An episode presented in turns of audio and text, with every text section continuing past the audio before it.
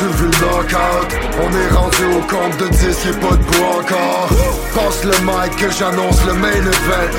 Écoute le live juste avant la fin de semaine. C'est le Knockout Friday, Knockout Friday. Une autre soirée, Boxing Town. Knockout Friday, Knockout Friday. Une autre soirée avec Boxing Town. C'est vendredi, on prend un coup, ça parle de boxe dans le coin. Qu'il soit bleu ou rouge, c'est pour la boxe technique. Ou bien les gars de Goom, si tu gardes pas tes mains, oh, tu risques de perdre le zoom. Ça parle des gourmands. Jusqu'à Lucas, Klitschko, jusqu'à Charlot, des Clavel jusqu'à Canelo. Get on Hart, le steak de Buckingham La légende, le buzz qui m'écho As-tu vu le knockout? As-tu vu knockout? On est rendu au compte de 10, y'a pas de encore. Passe le mic que j'annonce le main event. Écoute le live juste avant la fin de semaine. C'est le Knockout Friday Knockout Friday. Une autre soirée Boxing Town. Knockout Friday Knockout Friday. Une autre soirée avec Boxing Town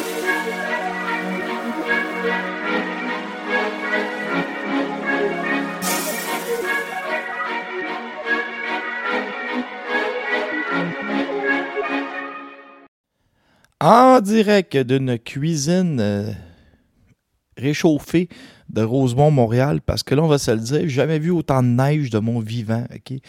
Moi, j'habite à, Rosemont et euh, c'est rendu que moi, mon père, j'ai 40 ans, mais mon père a juste 63. Puis il est top shape, OK? moi, mon père, il est taillé au couteau. Euh, il s'entraîne pas, mais c'est un gars de c'est pas un gars qui fait du cardio non plus. Ce qui arrive, là, c'est qu'il travaille sans arrêt. Il peut pelleter un 8 le toit pendant 8-9 heures. Euh, va pelleter à la maison en avant. Prendre une marche de 3-4 heures. Euh, c'est tout un numéro, OK? Il mange ses petits bleuets. Taillé au couteau. Fait que là, euh, il est allé, il pelte le toit de ce temps-ci parce que c'est une vieille maison, puis il veut pas que le toit me tombe sur la tête dans mes appartements du deuxième étage. Il y a de la neige dans le cours, comme j'en ai jamais vu. Euh, je pense que les clôtures vont défoncer. Ça n'a plus de bon sens. Il y a 15 pieds, de neige dans la ruelle. Donc, euh, c'était ma chronique euh, météorologique. Vie personnelle, là, je suis sur ce qu'on appelle une dérape. J'avoue que j'ai de la misère à reprendre le gym de 2023. j'ai repris 8-9 livres, mais euh, demain, je retourne travailler de jour au travail, fini mon épopée de soir et je vais trouver un moyen de réattaquer le gym et refaire mes choses. Ne vous inquiétez pas trop.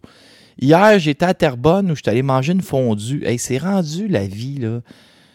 Vous savez, là, j'ai chialé parce que la cage au sport m'avait coûté trop cher. La fondue m'a coûté le même prix.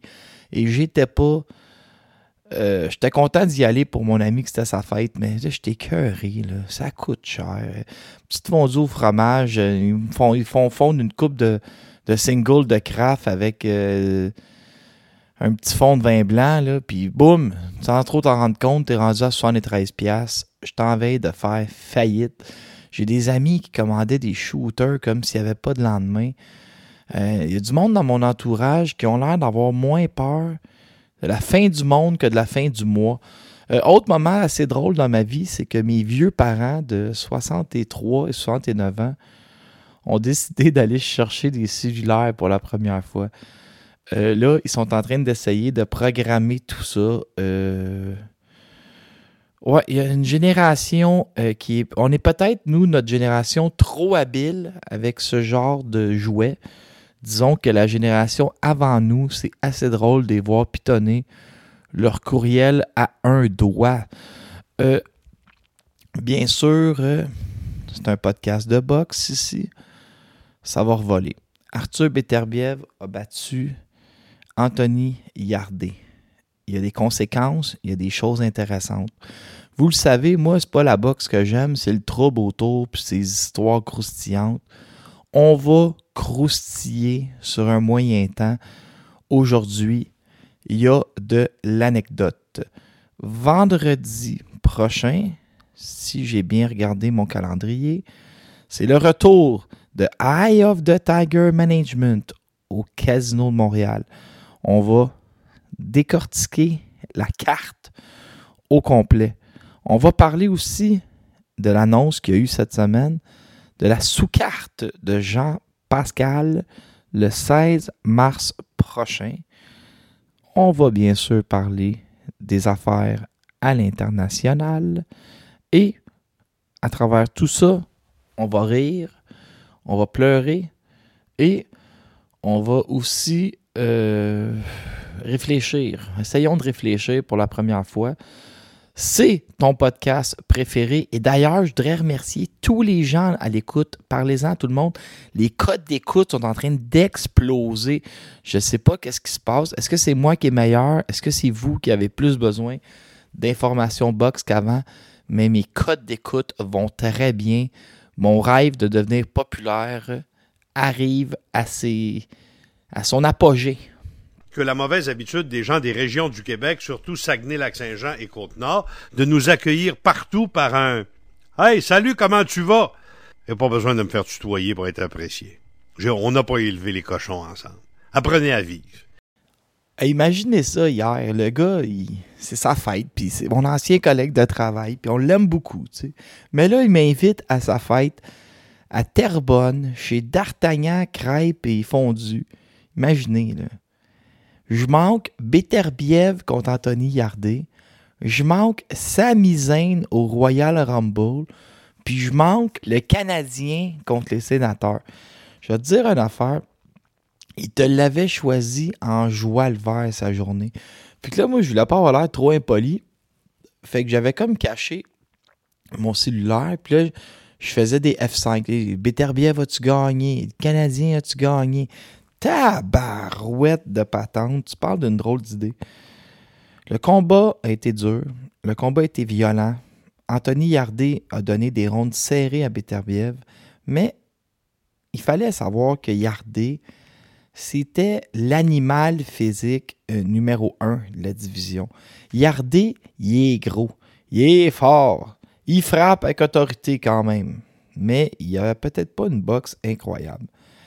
Et là, euh, Yardé fait ce qu'il a à faire. Euh, il s'essaye.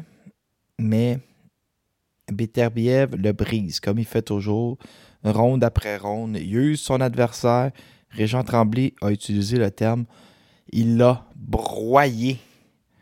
Et Yardet finit par s'écrouler. Il était démoli. L'arbitre a arrêté le combat. Euh, pour citer encore mon bon ami Régent, c'est incompréhensible. Deux juges sur trois avaient Yard en avance.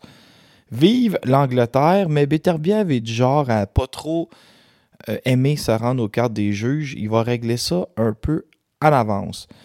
Donc là, euh, euh, je vais vous dire, ce, qui est, ce qui est intéressant, c'est que Beterbiev doit un combat à la WBC contre Callum Smith. C'est Callum Smith qui est le premier. Euh, tu sais, des fois, on va s'inventer euh, un défaut. Euh, ben, c'est que les délais sont pas vraiment annoncés. Il n'y a pas de priorité dans l'ordre. C'est ça que je cherchais. C'est beau chercher ces mots. Il n'y a pas de priorité. Fait que celui qui a la priorité, mais on va se dire, on va dire ça comme ça, c'est Callum Smith. Ensuite, Jean-Pascal, lui, va affronter Michael Efford pour donner aspirant parce que ben on a déjà le prochain c'est Rai, mais c'est celui de la euh, IBF. Donc Smith passe en premier parce que ça fait plus longtemps qu'il attend. Donc Callum Smith, lui, est représenté par Frank Warren. Donc là, imaginez le party qu'il va prendre accrochez-vous après vos souliers, OK? Euh, on, va, on va décortiquer ça, on va rire. Moi, puis vous, on va rire. D'un côté, tu as Callum Smith qui est représenté par Frank Warren qui va essayer de gagner l'appel d'offres ou d'attirer Beterbiev avec une grosse somme d'argent. Callum Smith c'est le frère de Liam, Steven et Paul. Sa seule défaite est survenue contre Canelo. Si ma mémoire est bonne, c'est au juge, mais qu'il avait, il en avait mangé une sincère. Mesure 6 pieds 3 et un tiers, très fort en contre-attaque. Là, son clan va essayer de convaincre Beterbiev, qui est déjà allé en Angleterre, c'était hier, de revenir. Là, un million deux, mettons. De l'autre côté, tu as Beterbiev avec Bob Arum, qui lui aimerait ça organiser tout ça à Montréal. Mais là, tenez-vous bien, avec qui Bob Arum va faire ses affaires? Parce que pour être à Montréal, ça te prend une licence montréalaise. Donc, on commence à chanter à pomme à Bob. D'un côté, tu as Yvon Michel, qui a déjà organisé des galas, qui est reconnu comme capable de faire des choses, des galas qui sont quand même prestigieux, n'ayons pas peur des mots, et qui a une historique de championnat du monde. Yvon Michel est capable de t'organiser un championnat du monde. Donc lui, il tend l'oreille. Bob, parce que quand Bob il vient, il paye tout. Fait que, Bob vient nous organiser ça en juillet. Puis, je sais pas ce serait quoi la sous-carte, On a Mathieu Germain, on a Kim Clavel, tu en sous-carte de Beterbiev. Là, lui, il fait son pitch de vente. De l'autre côté, tu Camille et Stéphane qui lui aussi veut que Bob Arum arrive avec Beterbiev puis paye tout au complet. Pourquoi? Ne soyez pas dupes. Christian Mbidi, si vous avez suivi l'actualité, Top Rank vient de larguer Edgar Berlanga. Une des rumeurs, c'est que Berlanga ne voulait pas affronter Mbidi. Mais Top Rank, ils ne laisseront pas le vide à 168 livres bien, bien longtemps dans leur écurie. Si Mbili bat Carlos Gongora le 11 mars prochain sur ESPN+. Je vous l'annonce, le 12 mars prochain, il est signé avec Top Rank. Est-ce que Top Rank choisirait Camille et Stéphane, arrêterait sa loyauté d'organiser les combats avec Yvon Michel à Montréal pour pouvoir mettre une carte, imaginez. Imaginez, Arthur Beterbiev contre Callum Smith avec Jean Pascal qui est à ce premier rang de la IBF qui est à six premières rangées. En demi-finale, Arslanbek Makhmoudov contre quelqu'un de classé. En quart de finale, Christian Mbidi qui attend son combat contre David Benavidez contre quelqu'un de classé encore. Et on rajoute à tout ça Simon Kane contre quelqu'un de classé parce qu'il appartient aussi à Top Rank. Ou pourquoi pas Simon Kane contre Jared Anderson à Montréal, qui appartient à Top Rank, ou contre Guido Vianello, qui va être obligé de se repartir, contre quelqu'un qui appartient à Top Rank. On commence à avoir le goût de s'acheter deux tickets puis de se présenter. Qui de Camille et Stéphane ou de Yvon Michel saura attirer Bob Arum? Puis si vous ne croyez pas que le chantage de pomme, comme dans l'expression se faire chanter à pomme, est commencé, mais répondez-moi donc à cette question suivante. Où étaient Camille et Stéphane en fin de semaine? À Vaudreuil-Dorion? À Candiac? Chez, euh, chez Yvon Michel? Non. Il était en Angleterre où il s'est payé deux billets, il a acheté des, une sacoche puis des souliers à sa conjointe, il a mangé les meilleurs restaurants, puis il était aux premières loges pour faire des affaires avec Bob Arum, pour serrer la main, pour montrer qu'il est là. C'est qui l'avocat? De Beterbiev? Anthony Rudman. C'est qui l'avocat de Eye of the Tiger? Anthony Rudman. Le, jeu de la séduction est commencé pour attirer Bob Arum à Montréal pour organiser soit Beterbiev contre Callum Smith. À la limite, ils vont prendre une grosse somme, ils vont faire ça en Angleterre. Et le rebond, ce sera d'organiser Pascal contre Beterbiev à Montréal avec Bob Arum. Bob Arum et Obar, c'est une fille. C'est une fille avec beaucoup d'argent. Et là, tu as deux jeunes prétendants, Camille et Yvon, qui sont beaucoup plus jeunes, qui là chantent la pomme à Bob pour, euh, ben, avoir euh, ben, sa notoriété, pour avoir ses contacts, pour avoir euh, son expertise, pour avoir son partenariat dans un gala à Montréal. Donc, ça va être incroyable. Du côté, du, si vous voulez, ma grande analyse du combat contre Yardé, Beterbiev a fait ce qu'il fait bien. Il s'est bagarré, il, son jeu de pied, puis il frappe fort. Fait qu'il finit par te briser émotionnellement. Un peu comme il avait fait avec Vosdik. Est-ce que s'il affronte Bivol, ça va être difficile? Ben oui, on le sait, Bivol, est génial, il est rapide, tout ça, mais Beterbiev va peut-être l'air plus, plus humain. Mais qu'est-ce qui nous empêche de rêver à un Beterbiev Bivol? Au pire, ce sera juste humain. Ce sera un combat 50-50, ce sera un combat difficile. À la limite, il perdra, mais on aura eu notre combat, puis on aura vu euh, ce qu'on voulait voir. Moi, j'ai pas de, de problème avec Beterbiev qui pourrait commencer à ralentir contre Bivol. On veut notre combat. Beterbiev va peur de personne. Il frappe comme un train. Il te casse émotionnellement. Beterbiev, Bivol, je suis prêt. Je veux le combat. Amenez-nous ça le plus vite possible.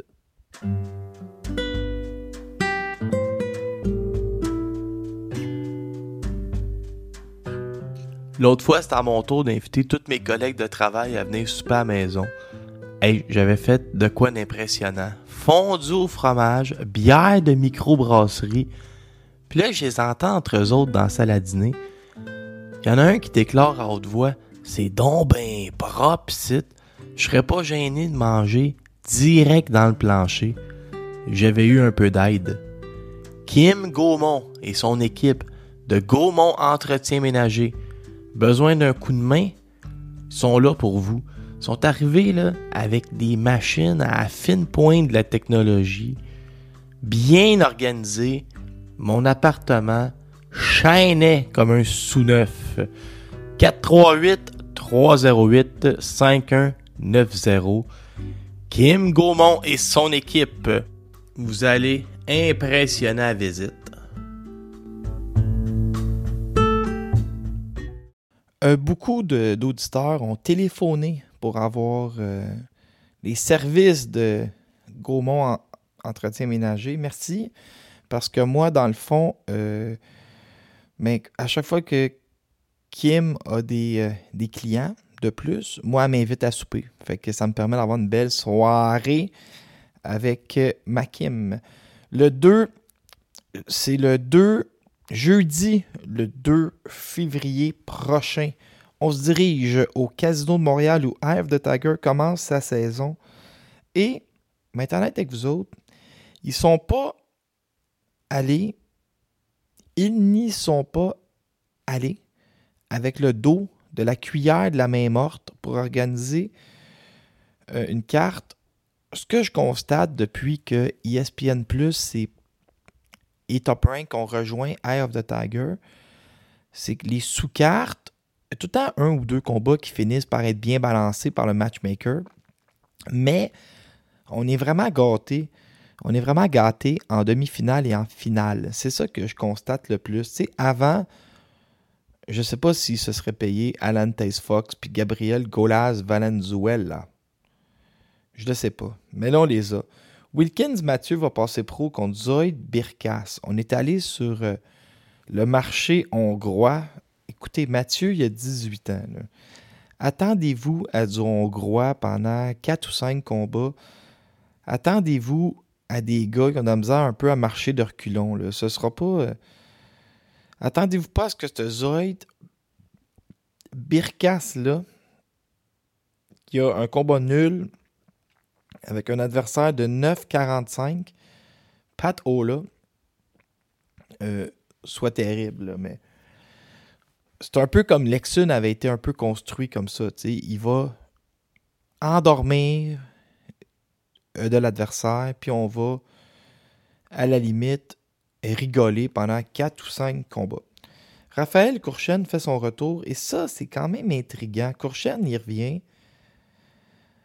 Et là, on lui, on lui swing d'impact un adversaire qui s'appelle Diego Carduno Reis, qui s'est battu sur des bonnes cartes euh, au Mexique, qui a une fiche de 10-1, qui a pas l'air d'un tendre.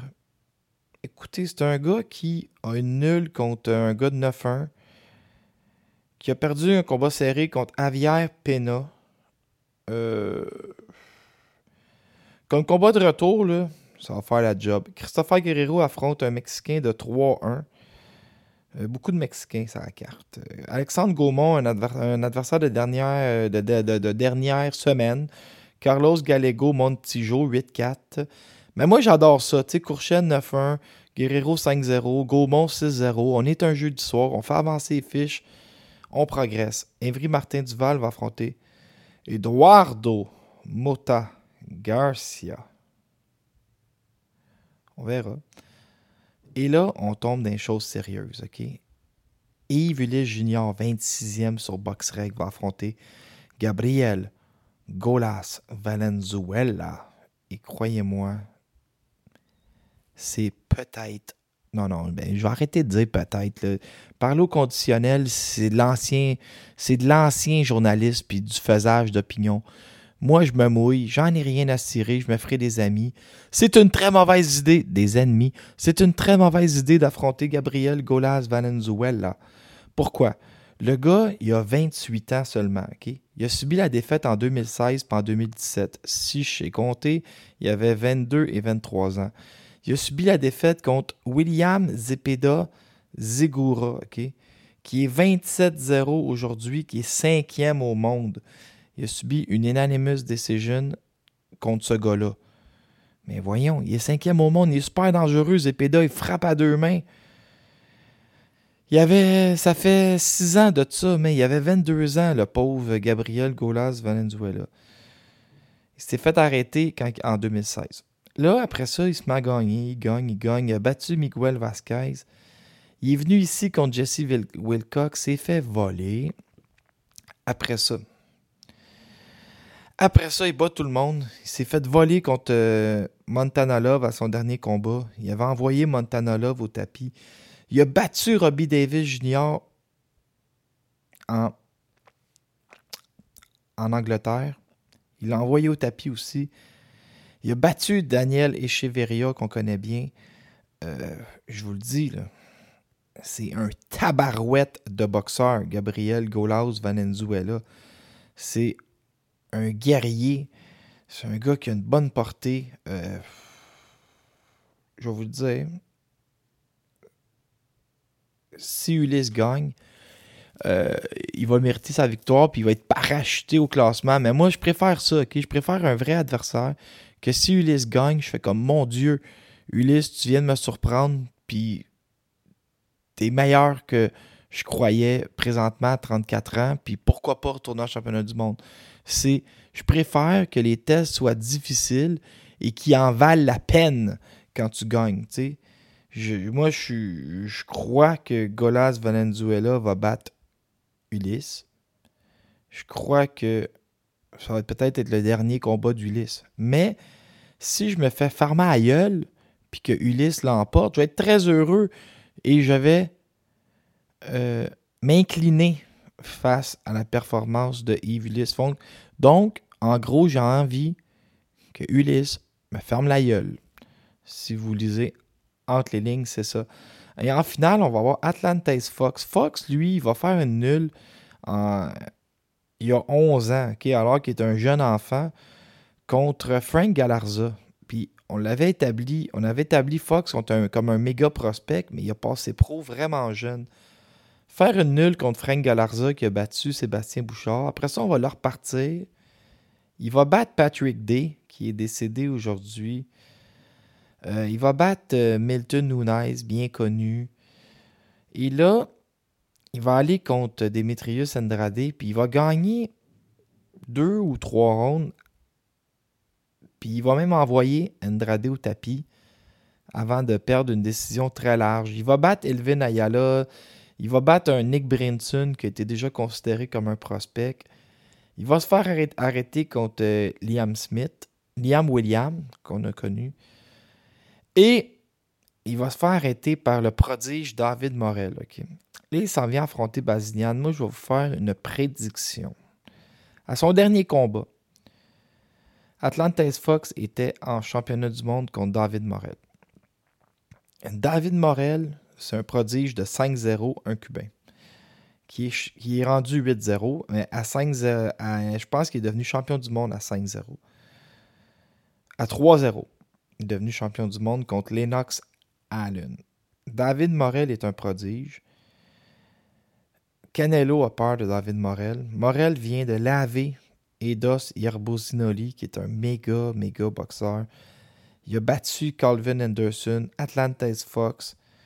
C'est un gars qui a pas perdu grand ronde dans sa carrière. Il était en championnat du monde à son troisième combat. David Morel a besoin d'adversaires. Il est classé numéro 3. Bazinian est numéro 2. Ma prédiction. Bazinian va être rendu à 29 victoires il y a 27 ans. Tu peux pas le refuser. Il est prêt. David Bazinian, Eric Bazinian, va affronter David Morel en 2023 pour le titre de la WBA. Vous l'aurez appris ici même sur ton podcast préféré. Ce combat-là, c'est certain qu'il va arriver comme Mbili puis euh, Benavidez se battent. Un le boss, 20, un le boss ball 23, l'autre se bat 25. C'est sûr que ça va arriver. Je vous le dis, c'est sûr que ça va arriver. Donc voilà mes deux prédictions pour 2023. Euh, Les nouvelles internationales. Maintenant, on va passer aux nouvelles internationales. Est-ce que j'avais d'autres... Ah non, j'avais d'autres choses pour le Québec. Eh, je vais effacer. on recommence. Jean-Pascal va affronter Michael Efert. Euh, ça, c'est, si ma mémoire est bonne, le 16 mars prochain. Mais on a appris que Jean Pascal allait affronter Michael Effort le 16 mars prochain. Là, je suis en train de radoter. Mais on a appris la sous-carte. Et dans la sous-carte, il va y avoir, et je cite, un combat entre Steven Wilcox et Mathieu Germain. Puis moi, la vérité, je suis quand même content parce que Wilcox il a fait un combat nul avec euh, Mick Gadebois en 2014. Gadebois avait gagné pas mal. Mais tu sais, les Wilcox, c'est cinq frères. Ils ont toute une centaine de combats amateurs. Ils sont très populaires.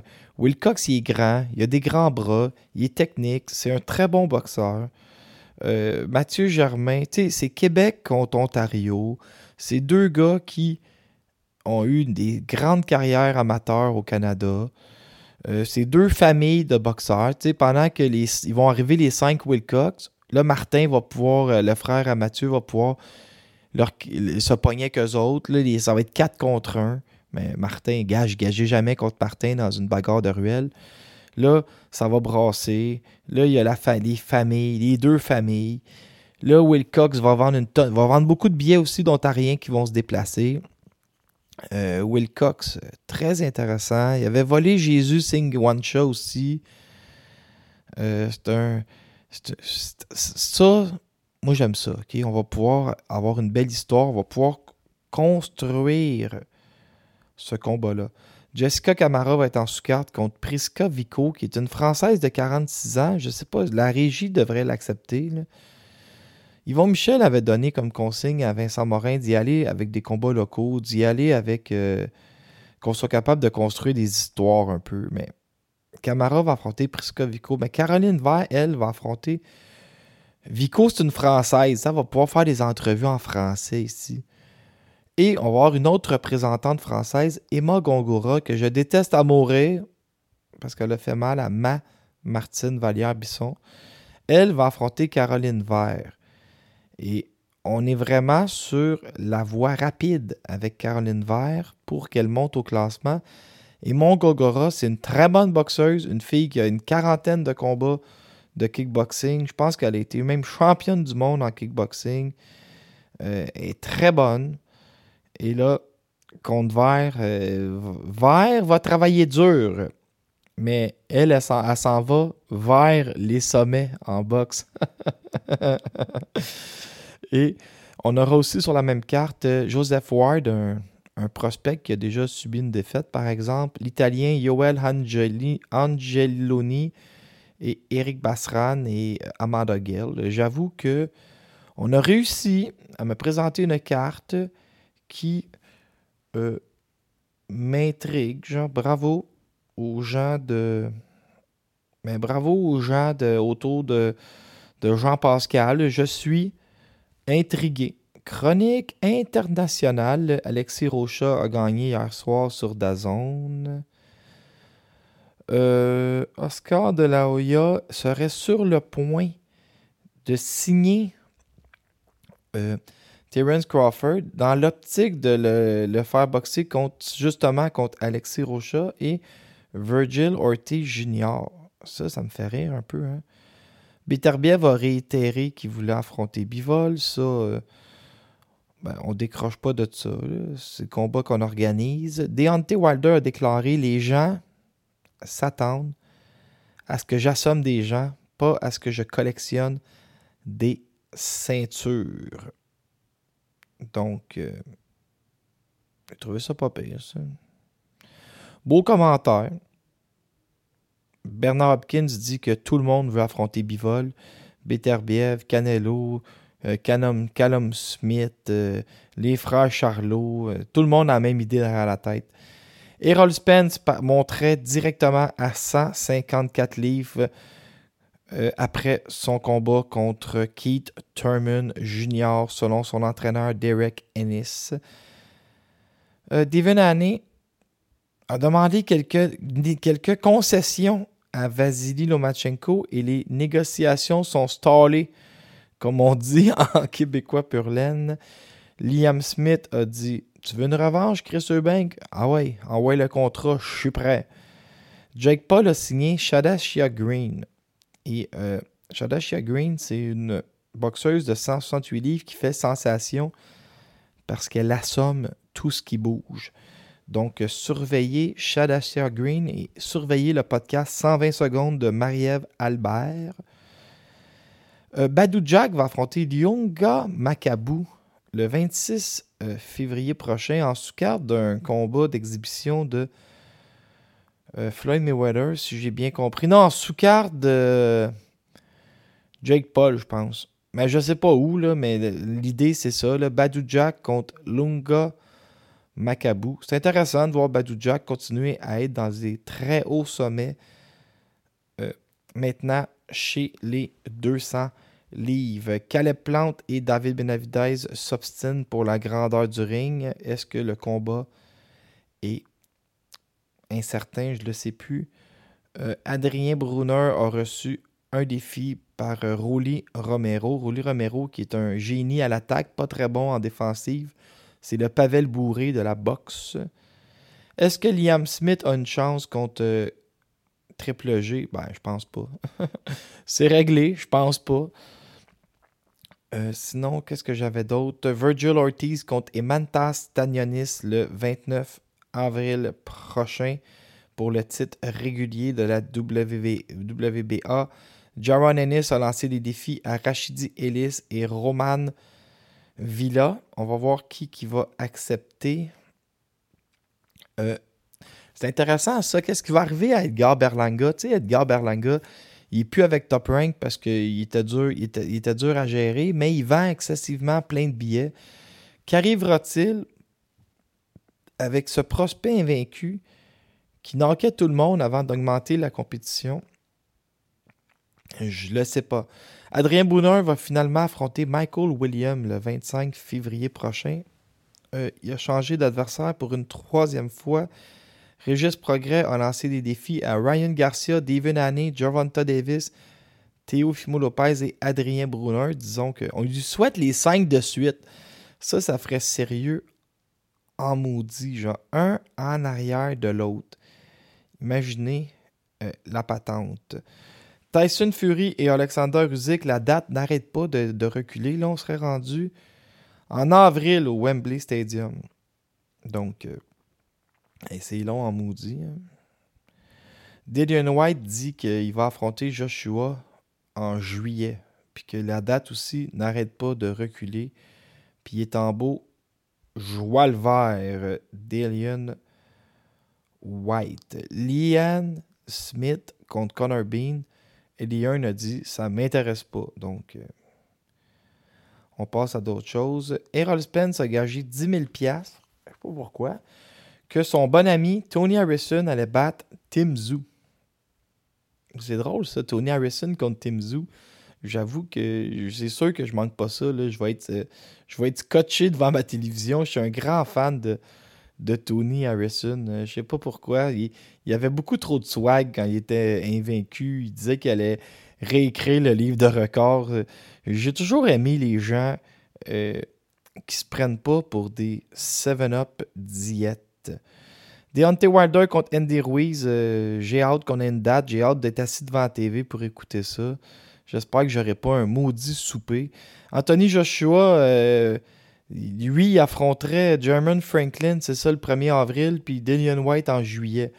À suivre, mais je déteste pas la technique de Joshua de peut-être faire un pas de côté contre des bons boxeurs, mais de d'essayer de retrouver le sentier euh, de la victoire. Sinon, euh, j'avais-tu mis d'autres choses? Euh, ouais, Canelo Alvarez devrait se battre en mai contre John Ryder. mettons que je ne mettrais pas euh, je ne mettrai pas 200 pièces euh, là-dessus euh, sur Dazone. Tu sais, verront pas fou. Ah ouais, Germal Charlot va, probablement être dépouillé de son titre WBC parce que je pense qu'il ne s'est pas battu depuis deux ans. J'avais oublié de, de, vous noter ça. J'avais noté, mais j'avais oublié de vous le lire. Parce que ça paraît pas, là. J'ai quatre heures de notes quand je commence le podcast. Fait que merci d'avoir été là. Euh, solide, solide podcast. Euh, on, va, essayer de, partager tout ça pour avoir des milliers de codes d'écoute. Et euh, je vous aime tous. Je vais essayer de vous faire. allez voir ma chaîne YouTube, Laurent Poulain. Je vais essayer de rajouter du contenu tantôt. J'ai des petites idées derrière la tête. je vais essayer d'avoir des entrevues. Je vais peut-être. je vais recommencer ma longue lignée d'entrevues. J'avais pensé à Jean-Philippe Ouimet Yvon Michel, puis Camille et Stéphane pour commencer l'année. On va faire ça. Euh, la motivation est dans le plafond. On va vous desservir comme il faut. Merci, je vous aime tous.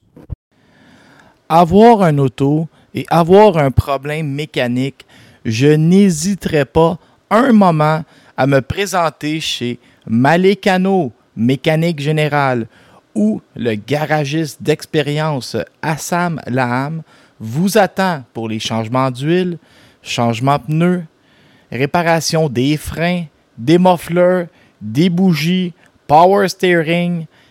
Si son frère Baal pouvait à peu près tout faire dans un ring, Hassan Laham, lui, peut à peu près tout réparer. Hassan Laham, mécanique générale, au 514-240-5022.